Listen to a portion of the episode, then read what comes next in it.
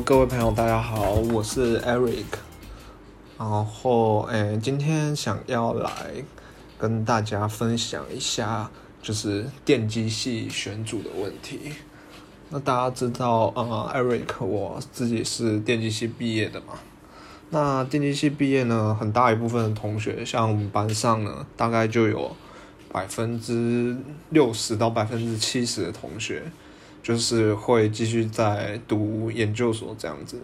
因为，呃，如果你大学是读电机系的话，你没有读研究所，你以目前这个业界的情况，你现在在这个业界如果没有读研究所的话，你会蛮吃亏的，包括说你的起薪啊、你的升迁啊，还有你的，反正在业界的话，他们基本上就是你要进所谓的科技。或者是半导体产业，你基本上你都是要有一个硕士学历。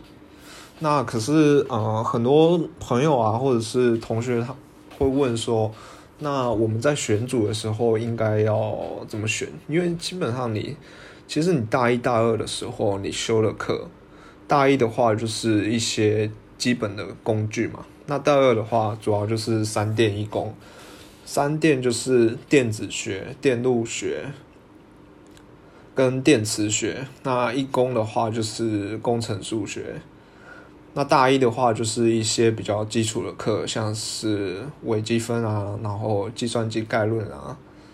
然后逻辑电路啊，电子电路实验啊，普通物理啊这些。那等到你到了大电机系，如果通常在大二升大三的时候，哦，应该大部分的学校就是会要求说。啊，学生可能就是要去找一个专题实验室来做专题，那这时候你就可能会面临到一个选组的问题。对，呃，就是说你要从电机领域这么多的组别里面去挑选一个你觉得你有兴趣的组别来读。那当然也不是说你大二升大三的这段时间你。嗯，选到了什么组？你之后，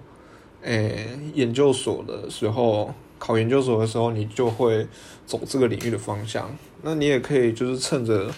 做专题的这个时间，去想一下，去思考一下，说你自己对，啊，这个领域有没有兴趣？那我今天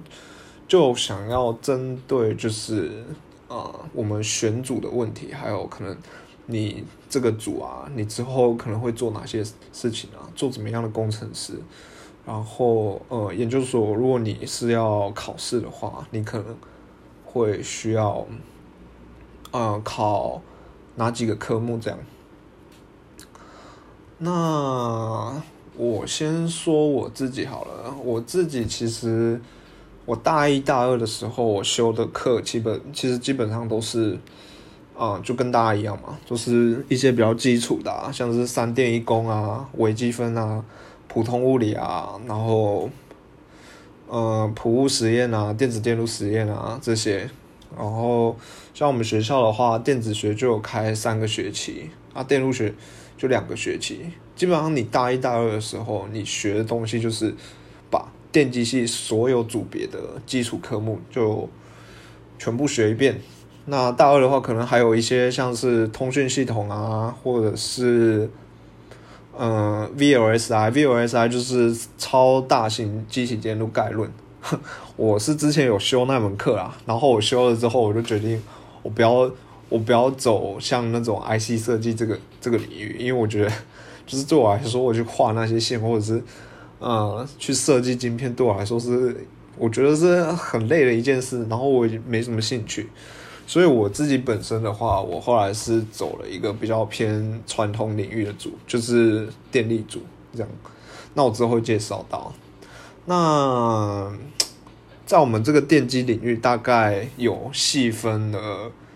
大概好大概九个组到十个组，啊，有些组可能它比较类似，啊，有些学校会把它合并这样。那首先我介绍的话，就是从比较长。补习班比较长，可能大家会选的啊，就是，啊，呃，机体电路跟就是 ICS 组嘛，现在大家最夯的其实就是 ICS 组。那 ICS 组呢，主要考的科目可能就是工程数学啊，工程数学基本上应该是几乎有的学校叫电子组啦。那工程数学在基本上基本上是你考每一个组都一定会考的。那如果你要走这个 ICS 组的话，你要考的科目大概就是工程数学、电子学，然后还有一门课叫做计算机组织。那这个组 ICS 组的好处是说呢，你未来在找工作就是就业的时候，你会有很大优势，因为 ICS 组出来的同学呢，他可以去所谓的我们的上游的 IC 设计产业。那在整个我们台湾的科技业领域来说呢，IC 设计产业是整个产业链的最上游。那它它涵涵盖的公司就是像是联发科啊、联咏啊，然后晨星啊、瑞昱啊、呃群联啊这些呃最上游的 IC 设计公司。那这些 IC 设计公司呢，它在整个科技业给的薪水，还有福利待遇啊，环境啊，也都是最好的。就是说，嗯，这个组，但是相对来说啊，这个组也是很多人会想要挤破头，呃，考进去的组，因为它就是，嗯，在台湾我们科技业里面可以说是发展最好的一个组。你以后可以就是这个组出来的话，你以后可以。可能有两种出路啊，第一种出路就是类比的 IC designer，那第二种就是数位的 IC designer 这样子。那这个组其实我比较不熟啦，所以的话可能，嗯，大家可以再去找一些资料啊。不过这个组的话，它的起薪，嗯，我记得现在的 I IC 设计公司好像，呃，一个硕士毕业的。新鲜人好像已经是给到了八十 K 左右了，对，就是月薪八十 K，然后分红的话可能就是会另外算。那像因为今年疫情的关系嘛，所以呃整个晶片的需求啊，需求量就是大爆发，所以也连带了这这整个半导体产业啊，在过去的这两年就是非常的非常的红红火火。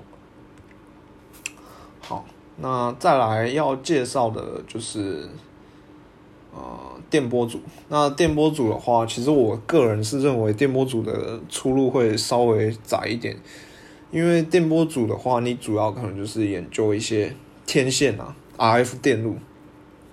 RF 电路的话，主要是用在我们手机啊，或者是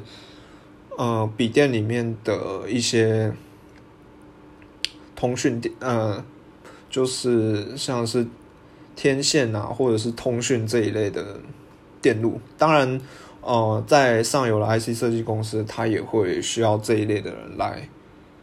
呃，做一些电路的一些工作。但是呢，嗯，这个组我觉得目前我看到的，觉得大中大部分人还是去所谓的系统厂。那系统厂就是一些比较下游的厂商啊，像是。啊，做手机的话，就是像是华硕啊，这华硕是品牌厂，那宏达电啊，或者是一些。不过现在因为台湾的系统厂是相对来说是比较弱势啊，因为大家知道现在中国大陆的那个廉价手机一直出来嘛，像。中国大陆的系统厂，就像品牌系统厂，就像小米啊，或者是 OPPO 啊，他们都打的是低价策略。所以呢，我们台湾很多厂商是在系统厂这个领域是打不过中国大陆他们系统厂的低价竞争。但是我们台湾的优势就是在于说，我们有整个很完整的晶片制造的这个产业链，就是说他们像他们虽然可以。他们的系统厂虽然可以做出一部手机，但是它手机里面所需要用到的晶片呢，可能就是要跟我们台湾买。像如果比较中低阶的手机呢，就是大部分都是用，呃，像是联发科啊，联发科的晶片。当然，联发科最近也有推出一些比较高阶的晶片啦，但是目前在市场上呢，也还是比较难跟，呃，Qualcomm 就是高通去竞争。那电波组。呃，考的科，如果你要考研究所考试，电波组考的科目就是公数嘛，工程数学，这是大家都要考的。那电子学还有电路学这些，那电波组比较强的学校可能就是台大嘛，台大的电波组，还有交大的电波组也是蛮蛮有名的。那再来也是很多人考的，就是自控啊，就是自动控制组。那自动控制组呢？它主要就是在用一些控制理论去做一些像是机器人啊，或者是机器手臂啊，然后机台控制这种。所以你啊，如果走控制组的话，你很大的一个，你有很大的几率你是要去写 C 语言这个城市，然后去。透过 C 语 C 语言这个城市，然后去控制单晶片啊，可能你大二的时候会修过一门课叫做八零五八零五一啊，就是呃微系统处理这门课，那他可能就是教你用 C 语言去撰写单芯片，然后去做一些呃控制硬体电路的事情，所以这个组呢，它的出路其实也蛮广的。像自控的话，你如果是在比较工厂的地方，那你可能就是会针对一些机台啊，或者是工厂的一些呃生产设备啊，去写程式，然后去让他们可以自动化的生产这样子。当然，如果你 C 语言练得够强的话，很多人走这个组的话，他也。他他吸引人够强，他可以去上游的 IC 设计公司当任体工程师，因为其实现在整个 IC 设计产呃上游 IC 设计产业里面，其实呢需要很大量的韧体工程师去去就是这个韧体工程师的这职缺是量是很大的，那他的。条件要求可能就是你的 C 语言要够强，像我自己本身啊，我刚毕业的时候，虽然我是电力组的，但是我刚毕业的时候，我也是去面过一家公司，叫做，呃，哎，我去面过那家公司叫做海马，哎，那代号叫海马，可是 P D 代号叫海马，可是我忘记，靠，我记得 P D 的代号啦，叫海马，可是我忘记。他的公司名字叫什么了？对吧？等我想起来再告诉你们好了，对吧？所以这组很大，应该哦。如果你是比较前面比较好一点的学校，应该有很大一部分的人也是会去上游 IC 设计公司当韧体工程师。可是韧体工程师，他相对于 designer，他有个缺点，就是说他职缺虽然比 designer 多，可是他的工作是比 designer 累，然后。就是常常在那边 debug，因为你知道，当 designer 他把整个晶片的硬体架构做出来之后，你要去更改硬体，你要去修那个硬体，是一件很困难的事情。尤其是如果它晶片已经量产了，可是他才发现有 bug 的话，那这时候你只能用软体的方式去 cover 这个 bug。所以呢，通常如果你 designer IC 设计 designer 他制造出来的问题，他有时候就会丢给下面的韧体工程师去解决。那韧体工程师有时候，嗯，就是要靠着这个韧体的去用程式的方法去 cover 这个硬体的 bug。那就是一件蛮，就是就是一个很吃力不讨好的事情啊。那可能 designer 他们在 IC designer 他们在升迁啊，或者是薪水上面啊，又比任体工程师好很多。但是呢，嗯，工时的话，可能 IC designer 他们的工时又比任体工程师短。但是这个门槛，就是你要进去当韧体工程师的这个门槛是比相对比 designer 低很多的，对啊，因为 designer 他有些公司比较好的公司，他可能会要求你说，你在研究所这一段时间，你要下过晶片，下过晶片就是你自己要设计一个晶片出来，然后把这个设计图送去给那个半导体厂，然后帮你做出来，然后测试看有没有问题，能不能动。所以大部分如果你是走 IC 顶上来这个组的话，都要读三年这样。啊，扯远了，我刚才是在讲控制组嘛，怎么扯到那里去嘞？那控制组的话，其实它出真很广啊。嗯，如果你是在一般的产业的话，比如说像火箭的控制啊，也是需要控制啊。那还有，呃，比如说像汽车啊，汽车的那个车用电子啊，它也是需要控制啊。对啊，所以控制组出路是真的很广。不管是工厂端或者是上游设计端，都需要控制组这种会写 C 语言程式的人。不过相对来说，控制组也是，呃，比较累人的一个组。而且再来说研究所考试好了，控制组是一个最多人考的组。我也不知道为什么，就大家只要不知道自己要考什么，通常就会去考控制组。那再来是半导体组。半导体组呢，它考的呃科目主要是工程数学、电子学，然后半导体物理。那半导体组呢，这个大部分的人呢，他他的出路啊，像台湾的话，出路大部分应该都是去台积电啊，或者是联电啊，去做这种半导体材料的研发。我不知道大家对半导体材料有没有概念？就是说，嗯，简单来说呢，就是这个半导体的材料，它是一直在，就是一直在更新嘛，就是一直朝越来越好的方向发展。那半导体组它的，嗯，很大一部分的工作可能就是在研究说。哎，我今天假设啊，上有 IC 设计公司，他画出来这个图，我要把它做成一个晶片嘛？那我如何在单位面积里面塞越多的电晶体，那我就可以就是运算的效能就是越快，然后我可以，嗯，还有还有就是什么样的材料可以让这个晶片？嗯，更散热啊，更省电这样子。大家之前有没有听过那个台积电跟三三星的故事？就是说有其中有一代 iPhone 啊，我忘记是哪一代 iPhone 了，好像 iPhone 八的样子吧。它 iPhone 八，它就是同样，它苹果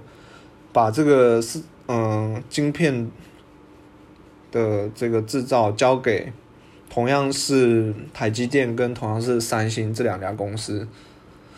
就是说，诶，简单来说就是说，苹果它把这个它的冰晶片的这个设计图画出来，然后呢，它会交给晶圆代工厂去帮它生产，去帮它制造晶片。于是呢，苹果就把啊它需要的这个量分成两部分，一部分给台积电去做代工，然后另外一部分给。三星去做代工，然后用同样的制程，我印象好像都是十四纳米的制程啊，就是对我印象中都是用十四纳米的制程。可是后来呢，大家大家这个嗯同样的手机它量产出来之后呢，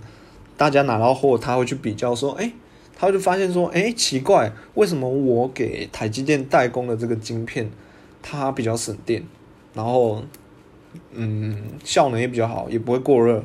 可是呢，给三星代工的这一批货呢，这些这批货送到消费者手中，很多人就反映说，为什么手机动不动就过热啊，然后很耗电这样？那这个就是半导体主要要做的事情，就是在机体电路上面的这个材料去做创新，去做。呃，去想办法去改良这个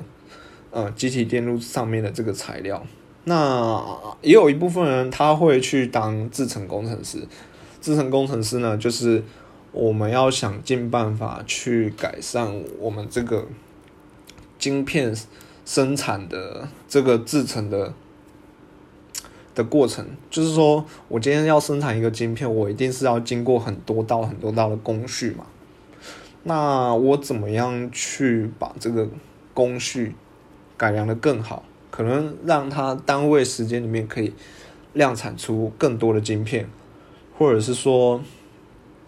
呃，在这个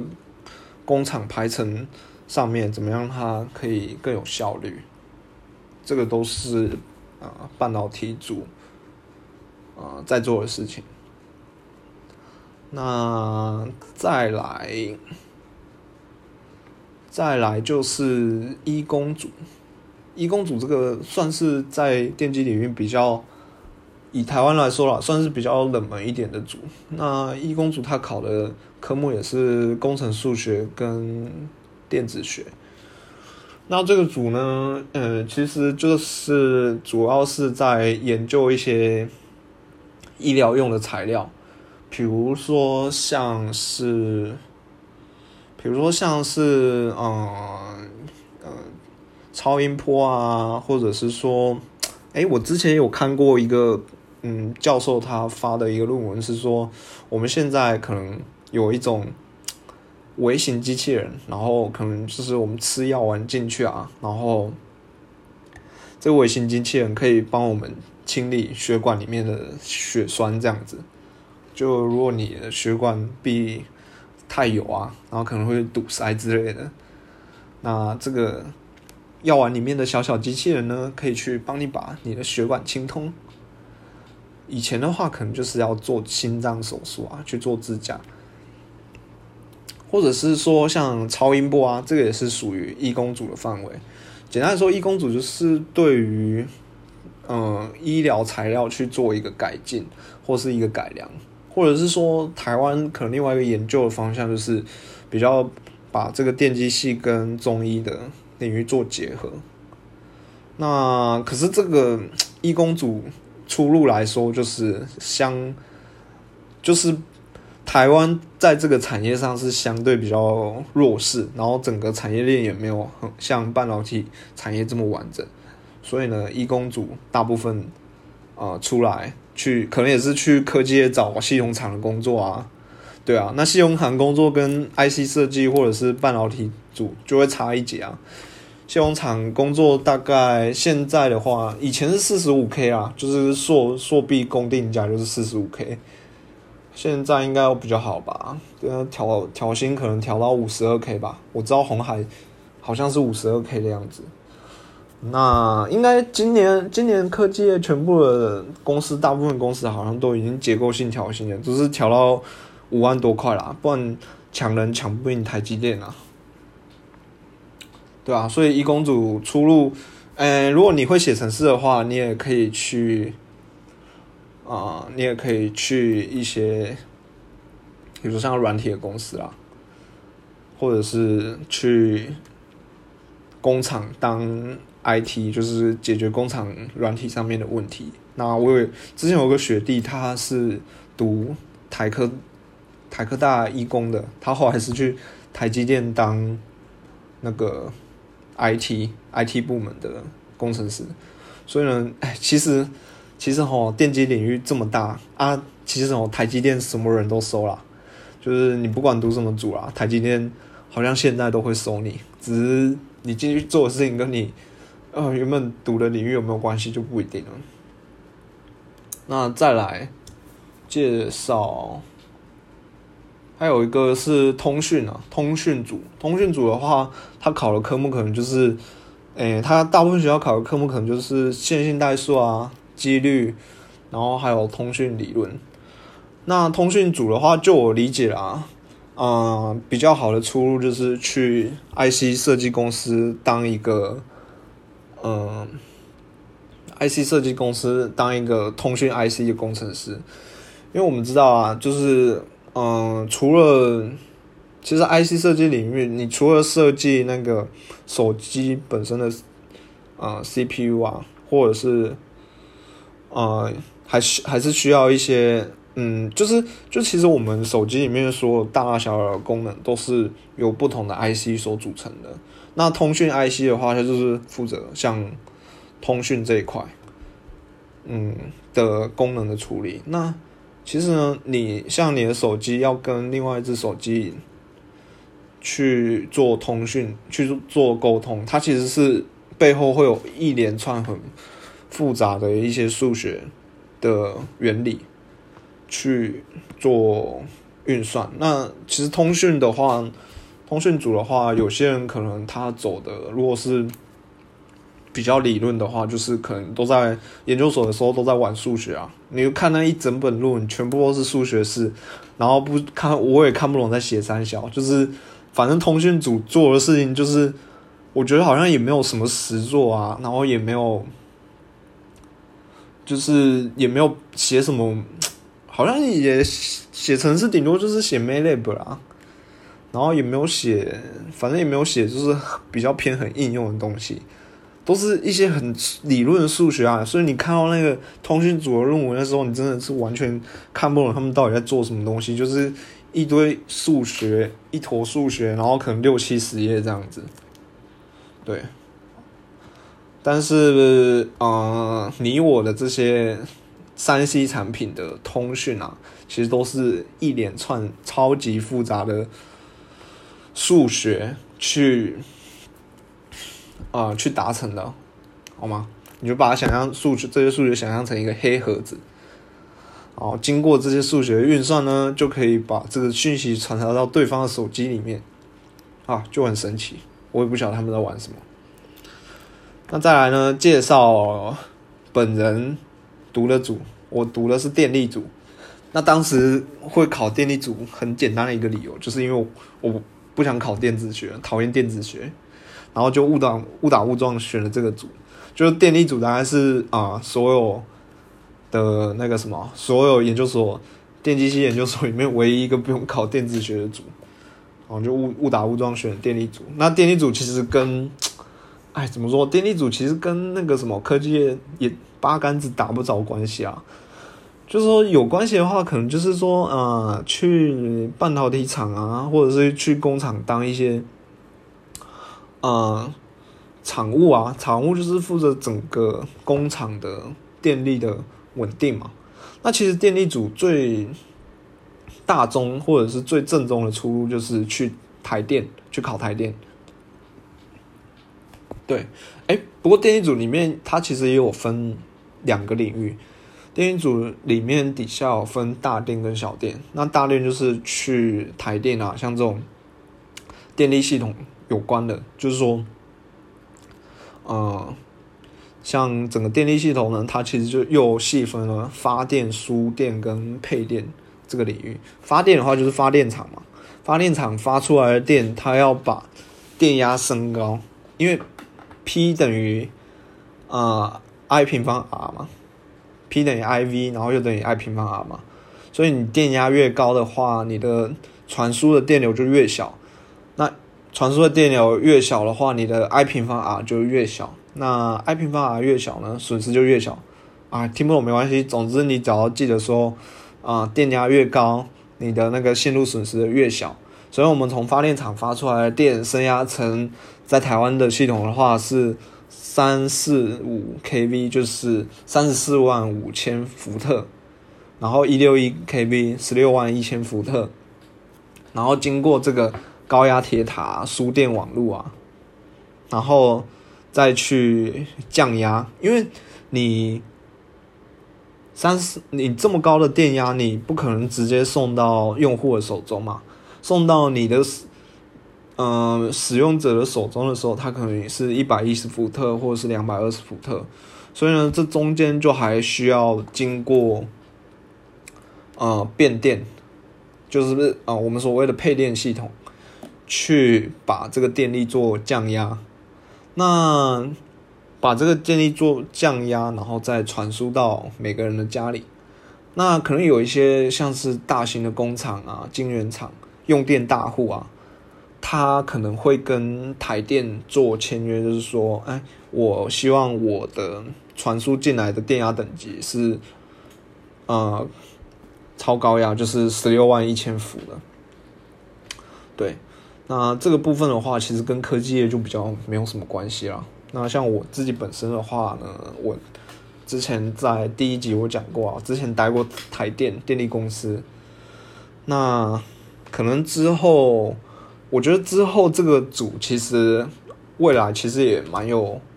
蛮有潜力的，因为现在呢，大家知道我们现在的能源大部分都是烧天然气或者是烧煤，那这个都会造成一些空气污染的问题。那在欧洲呢，欧洲的国家他们已经是就是要求他们进口欧盟的这些产品啊，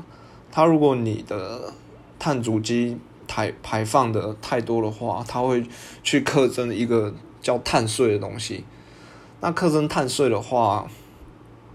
啊，你的你的产品就是势必你的成本会提高嘛，那你就可能没没办法跟其他人的产品竞争。然后另外就是说呢，苹果啊，或者是像 Microsoft 啊，或者是 Google 啊，他们现在都加入一个叫做 RE One Hundred 的一个组织。这组织呢，就是希望在二零五零年的时候，这些企业营运所需要用到的能源都是由绿电所产生。所以我觉得未来再再生能源会是一个趋势，而且台湾已经是开始做了，就是说像，嗯，我们政府现在就是要希望在二零二五年以前要达到。呃，再生能源使用率二十趴嘛，就是说我们整个全国的电力希望有百分之二十是用再生能源。所以呢，未来太阳能电厂或者是离岸风力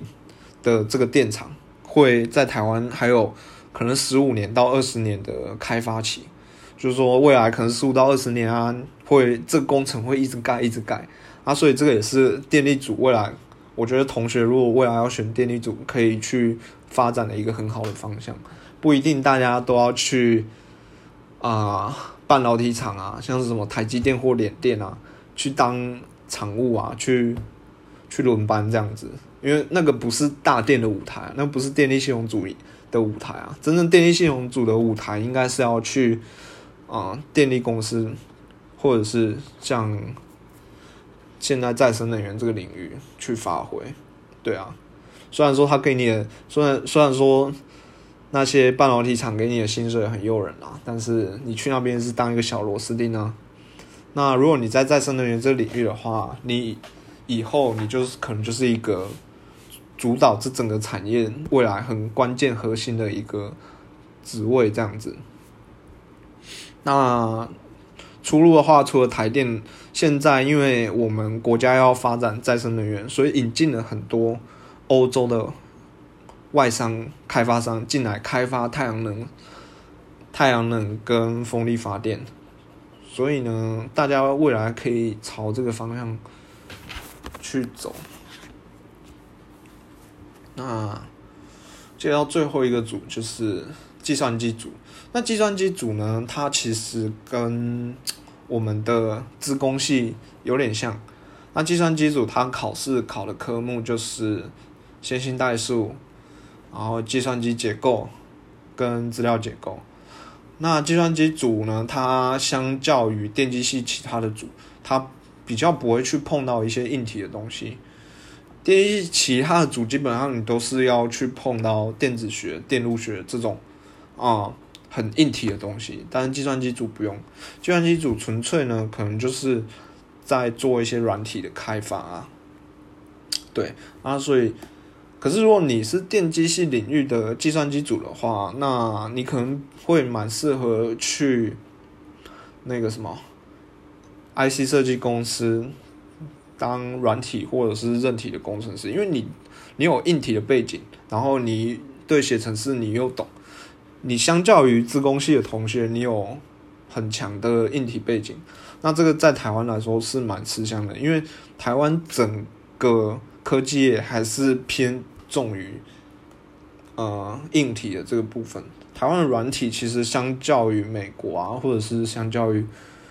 呃中国大陆那边的发展，其实是差很多的。台湾的软体产业，我觉得其实落后国际大概至少五到十年了。所以如果你要走软体产业的话，我觉得还是尽量，如果能够去美国出国，就尽量出国。但如果是做硬体方面相关的话，其实你就留在台湾科技，你就会有很好的发展。对啊，那嗯，之后什么有想要什么再跟大家分享。那今天的嗯，今天的聊天就大概是这样啦。我是 Eric 啊，下次欢迎大家再继续收听 Eric's Talk，谢谢。